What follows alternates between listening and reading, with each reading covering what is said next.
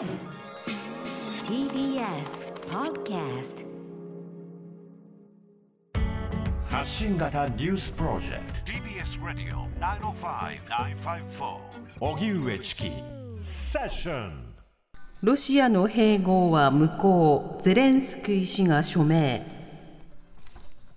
ロシアのプーチン政権がウクライナの4つの州について、併合に関する法整備を一方的に進めましたが、ゼレンスキー大統領は併合は無効だとする法令に署名したと明らかにしました。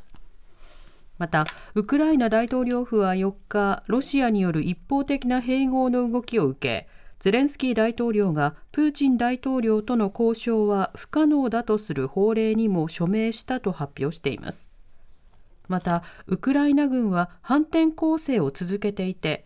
4州のうちの1つ、南部ヘルソン州にある集落を解放したとする映像を連日公開しています。さらにゼレンスキー大統領はアメリカのバイデン大統領と会談。バイデン氏は一方的な併合は決して認めないと強調した上で、ロシアの併合を支持する国や団体、個人に厳しい代償を支払わせるとして制裁を科す用意があるとの考えを示しました。そのような中、日本政府は3月から閉鎖していたウクライナの首都キーウの日本大使館を現地時間の今日5日から再開すると発表しました。日本以外の G7 主要7カ国の各国はすでにキーウでの大使館業務を再開させています。一方、ロイター通信によりますと、ロシア国営テレビの生放送中に反戦メッセージを掲げた元職員でジャーナリストのマリーナ・オフシャンニコワさんが軟禁中に娘を連れて自宅を出た後、行方がわからなくなっているということです。内務省は3日、マリーナさんを指名手配しています。米韓軍、北朝鮮に対抗しミサイルを発射。アメリカ軍と韓国軍は北朝鮮への対抗措置として合同で弾道ミサイルを日本海に向け発射しました。発射したのは地対地弾道ミサイル4発で、韓国軍の合同参謀本部は北朝鮮がどのような場所で挑発しても発射地点を無力化させる能力と体制を備えていることを示したと強調しています。一方、松野官房長官は昨日北朝鮮が弾道ミサイルを発射したことに関連し、全国瞬時警報システム J アラートで本来は対象外だった東京都の島しょ部などで誤発信されたことについて、システム上の不具合だったなどとして謝罪しました。また、東京千代田区や稲城市でも防災行政無線が作動していたことについては、都内のいずれかの地域に対し、J アラートが発令された場合、流れる設定となっていたと説明し、再発防止に向けた対応を依頼したと明らかにしました。それでは、ロシアのプーチン政権によるウクライナ侵攻の動き、そして北朝鮮ミサイル発射のニュースについて、ロシアの軍事、そして安全保障がご専門、東京大学先端科学技術研究センター専任講師の小泉優さんにお話を伺います。はい。小泉さん、こんにちは。どうも、こんにちは。よろしくお願いします。よろしくお願いします。お願いいたします。ご無沙汰しております。ご無沙汰しております。まずは、あの、非常にお忙しい仕事が続いて,、続いていたかと思いますけれども、はい、あの、2月24日に侵攻が始まって以来のご出演ということになります。そこからの8ヶ月、このウクライナ情勢というのはどういうふうにご覧になってますか？そうですね。本当に、ジェットコースターに乗ってるような気分と言いますか、まあそもそも戦争始まるのか始まらないのかっていう開戦前も非常にあの振り回された感じがしますし、うん、で戦争が始まって以降はですね、まあロシア軍が全面侵攻すれば残念ながらウクライナ軍の抵抗はそんな長く続かないんじゃないかというふうにも思っていましたし、はい。あの国々も多分そう思っていたと思うんですよね。ですから最初はこうジャベリンみたいな兵隊が肩に担げるような兵器を供与して、えー、まあ軍隊としては組織的に戦闘できないんだけども、こうゲリラ的に戦えるようにというふうにしたと思うんですけども、まあ、結果的にはウクライナ軍が粘って首都キエフも守り抜いたし、それから第二の都市であるハリコフも、まあ、ハルキウも守りきったわけですね。はい。もこう東部の方ではロシア軍にかなり押された部分もあったんですけれども、まあ、夏以降に、えー反転に転じまして、特に今月に入ってからは、ま、非常に広い領域を取り返しているということですから、今まさにこの戦争の大きな節目の、節目をまあ目にしているということだと思いますね。そんな中、東部などでですね、そのロシアが非常にこう焦る動きを見せています。一方的な併合を宣言するというような状況が続いています。まあ、ロシア国内では、あの、部分的な動員というのも行われていて、限定的な動員というのも行われていて、様々な混乱というのもあります。まずはこの東部の併合についてはどういうふうにご覧になってますか？あの、まあ、この東部のですね、ドネツクとルガンスクの2州に関しては、それぞれ3分の1ぐらいを親ロ派武装勢力が、もう2014年からずっと占拠していたんですね。はい。小ドネツク人民共和国とルガンスク人民共和国だと言ってきたんですが、ロシアとしてはこれを国家承認したわけでもないし、まして併合しようとしたわけでもないんですね。はい。多分ロシアとしてはですね、この2地域は別に欲しかったわけではなくて、ただそこにこのウクライナの分裂状態があればよいと。うんで、この分裂状態を終わらせて欲しかったらロシアの言うことを聞けというのが、まあロシアのこれまでの基本的な戦術だったと思うんですね。はい。こう分裂状態だから、えー紛争国家なので NATO には入れないとか、まあそういうピースとして使ってきたと思うんですけれども、うんここに来て東部2州、それから占領されているヘルソン、ザポリージャ、この4州をですね、えー併合しちゃうということを始めたわけですね。はい。これはロシアのアプローチが大きく変わったわけですので、まあおそらく、えー従来のように分裂状態に置いておくだけではもう不十分である。つまり、ウクライナ軍がもう実力で取り返しに来てるわけですよね。うん返しに来てるので、もうこれはロシアに併合しちゃって、ロシア領なんだから、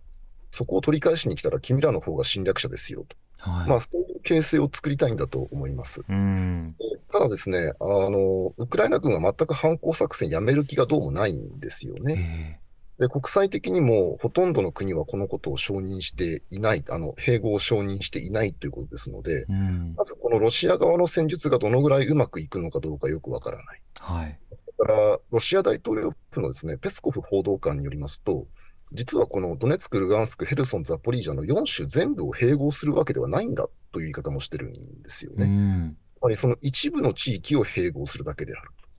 ドネツク、ルガンスクに関しては、その2014年以降、あの人民共和国と言っていた地域だけを併合するのだし、はい。ヘルソン、ザポリージャに関しては、どこまでを併合するかは現地と話し合うんだというような言い方をしています。うんだ。からまあこれ、ロシアから見てもですね、おそらくえ併合したと言っても全くウクライナが昼間ないので、え今、ウクライナ軍が取り返している地域はそもそもロシアではないんだというような、そういう立て付けを必要とするようになっちゃったんだと思うんですね。まあこう一種の政治的な賭けに出てみたんだけども、ウクライナも強気なので、あんまり賭けがうまくいっていない、そういう状況ではないかと思います。うん。また、あの、ロシアの国内に様々な混乱を生じさせている限定的、部分的な動員ですけれども、こちらについてはいかがでしょうか？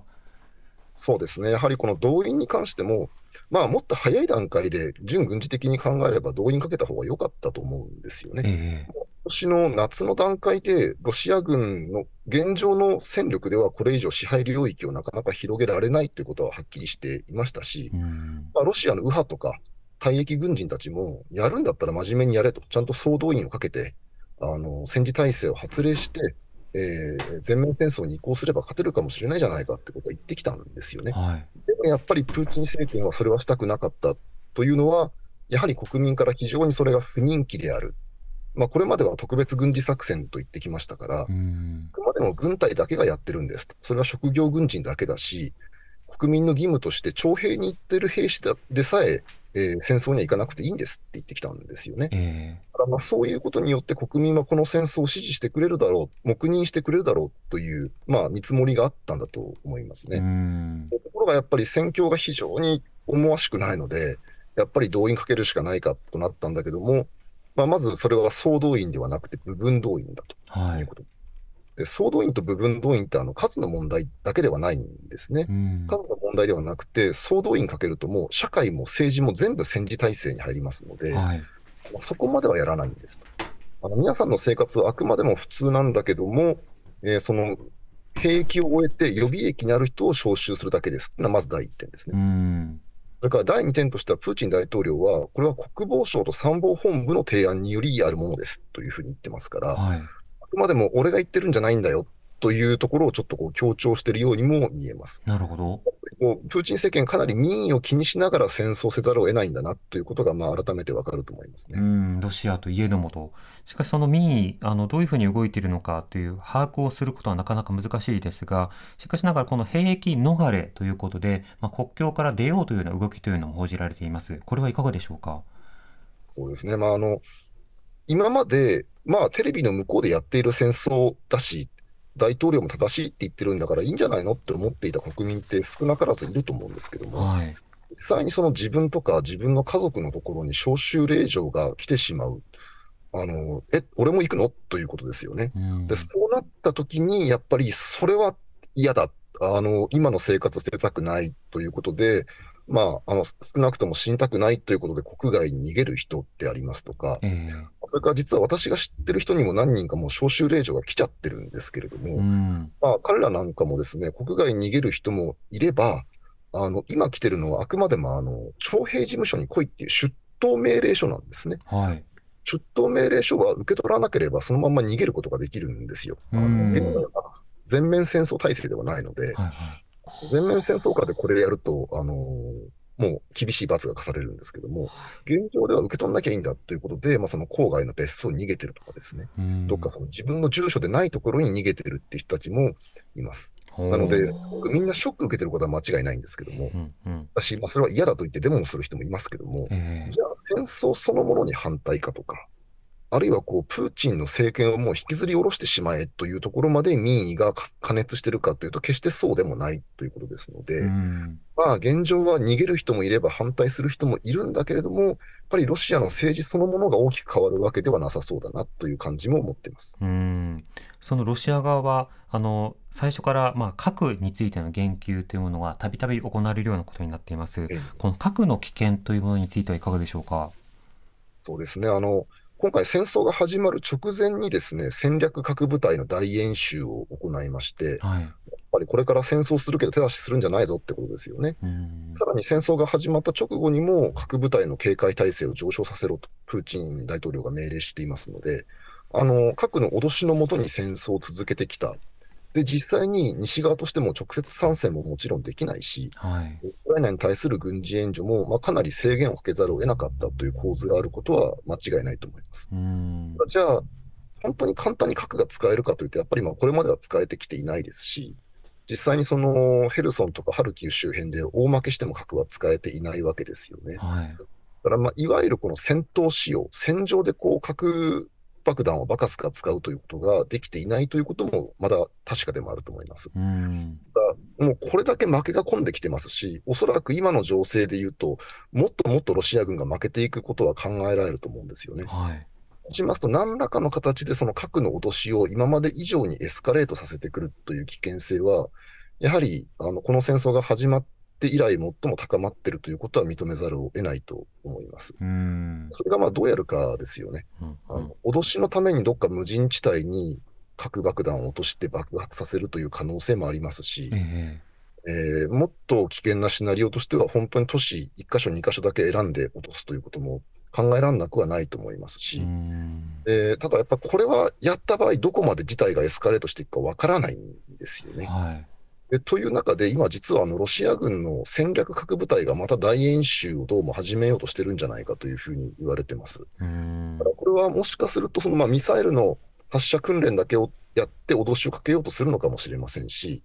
ただ最近ちょっとそのイギリスのメディアなんかで報じられたのは、この演習の一環として核爆発を起こすのではないか、というほ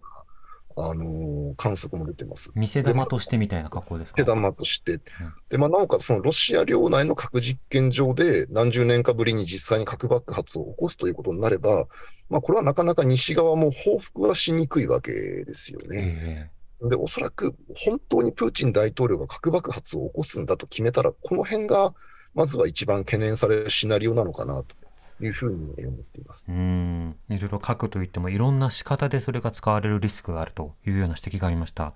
で同じくその核あるいはミサイル開発という点で注目されているのが北朝鮮です。J アラートが5年ぶりに発令されるような状況になりました。今回の発射というのはどういったミサイルなんでしょうか？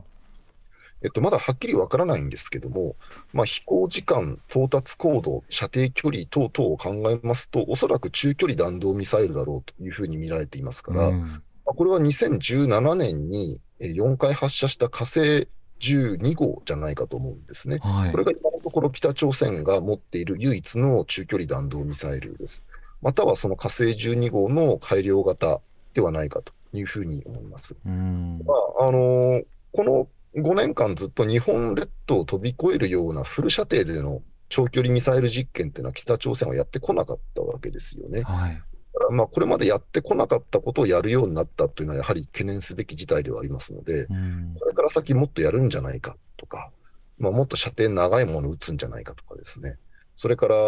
7回目の核実験やるんじゃないかって話も今年の春からずっと流れていますので、はいこの辺がまず懸念されるなと。で、懸念されますし、実際にやった場合、まあ、また米朝間で軍事的な危機が高まるわけですよね。うんしますと、アメリカがヨーロッパ側とアジア側とでこう抑止のリソースがまた先になっちゃうという事態も考えられてきますので、えこれはやはりこう日本、それから世界の安全保障にとってもあのなかなか厄介な問題だなという感じを持ってます。えうん当然ながらそれとはまた別にその中国に対する抑止であるとか、まあ、対話というのも必要となってくるわけですけれどもいろんな安全保障の変化が見られます、まあ、そうした中今回の北朝鮮のミサイル発射。あの北朝鮮はミサイル実験などは継続的に行っているわけですけれども今回のような形式という仕方で日本を取り越えるような仕方での発射というものがあの非常にこう限られた仕方だったと。今回のようなミサイルの発射の狙いというのはどう見ればいいんでしょうか？そうですね。あのまあ政治的に何らかの狙いがあるのかもしれませんけども、ちょっとここは私は分からないので、準軍事的に申しますと、はい12号クラスのミサイルを、えー今回4600キロ、フル射程で撃つというのは初めてだと思うんですね。うんだからまあやはり中距離弾道ミサイル作ったからには、何回かはフル射程であの発射してみないと、本当にこれが兵器システムとして信頼が置けるものなのかどうかって当然分かんないはずですから、はいまあ、いずれはやりたかった実験を、まあ、政治指導部が今ならやれると判断してやったんじゃないかと思いますし、うん。だから単にそのエンジンの性能だけで言うと、ある程度実証はできていたと思うんですが、はい。えーそれをわざわざ5年後にまた今やるとなると、まあ、その5年前に撃ったものをそのまま撃ったかどうか分かんなくなってきますよね。うん。去年の1月に北朝鮮は、えー国防5カ年計画というものを発表していますけども、はい。その中ではその弾道ミサイルに複数の核弾頭を搭載するとか、それからその極超音速核飛翔体ですね、迎撃されないようにこうコースを変えられるような弾頭であるとか、うん。まあ、そういうものを開発したいってことははっきり言ってきましたし、ええまあ、部分的にその実験も行ってきているようですので、まあ、今回はそれをいよいよまあ本物の中距離弾道ミサイルに搭載してテストしてみたという可能性もあると思います。うんちょっとこの辺はまだあの詳しい情報が出てきていないので、何とも言いませんね。なるほど。これに対してあの日本は政権もそして野党も今日の国会などであの非難の声明を出しています。こういった動きについてはいかがですか？まあ、当然これはあのそもそも国連安保理決議違反でもありますので、はい。当然だと思いますし、まあ、日本自身の安全保障にも関わる問題ですから、あのまあ、非難するっていうのは当然だと思うんですよね。うん。この先ですね、えーじゃあ北朝鮮のミサイル脅威が高まっているんだとしたら、我々何するべきかという対処策の問題に入ってくると思うんですけども、ええじゃあ気になってるのはそこで、じゃあ日本もえー敵基地攻撃能力能力を持つんだっていう話に、まあ、今、傾きつつあるわけです。はい。で基地攻撃能力を持つこと自体は、私は一概にあの否定はしないんですけども、北朝鮮のミサイルってもう移動式なわけですよね、みんな発したりが。じゃあ本当にそれ、日本もミサイルを持てば、北朝鮮のミサイルを発射前に叩けるという政府の説明、本当なんですか？という話とか。うん。だから、じゃあ、あのミサイル防衛を充実させるという方法であるとか、日米韓で連携を強めるとか、いろんな方法が他にもあると思うんですけども、はい。なぜその中で敵基地攻撃能力なんですかとかですね。それから私はその敵基地攻撃能力を持つんだったら、おそらく、これは北朝鮮有事というよりは対中国抑止なんじゃないかと思うんですけども、うん。あのそこのところの実際の意図はどうなんですかとか、ええまあ、そういった突っ込んだ議論がなされないままに、北朝鮮ミサイル撃ちました、我々も敵基地攻撃能力を持たなきゃいけないんだっていう方向に議論が進んでいくのはなんとなく気持ち悪さを覚えますね。うんまあ、それは軍事的な議論の不足の部分というのもあるでしょうし、また様々な法的検討、例えばその敵基地になるものを攻撃したらそれが誤射だった、民間人を巻き込んだ、法的責任や国際的な調整はどうするのか、人道的な様々な賠償をどうするのか、論点山積みのように見えますが、この点いかがでしょうか？実際そこはきちんと検討しなければいけないと思います。まあ、北朝鮮の、あの弾道ミサイル基地を叩くときに民間人を巻き込むとかってことは、おそらくあんまりないんじゃないかとは思いますけれども、はい、じゃあ日本としてこれまでやってないことをやるというときにですね、あのそこはあのきちんと議論を重ねないと、まあ、民主国家なわけですから、で究極的に我々は民主的な日本を守るために安全保障と国防をやってると思うんですよね。はい、そこをおろそかにするような国防議論とか敵基地攻撃論であってはいけない。あの持っちゃいけないとか、ずっと専守防衛に徹しろとは私は一安全保障屋としては思いませんけれども、えー、うん、そのための議論はしないと、なんていうかこう、軍事の論理だけで優先で進んではいけないし、まあ、そもそも対北朝鮮で敵基地攻撃能力を持つという話は、軍事的にも本当に合理的なんですかって議論もどうも現状あんまりなされてないような気がするんですよね。うんまあ、そうしたことの整理というものが一つ一つ必要な段階だということをよくわかります。小泉さん、ありがとうございました。はい、ありがとうございました。ありがとうございました。またよろしくお願いします。まお願いいたします。えー、東京大学先端科学技術研究センター専任講師の小泉優さんにお話を伺いました。TBS ラジオ荻上チキセッション TBS ラジオ905-954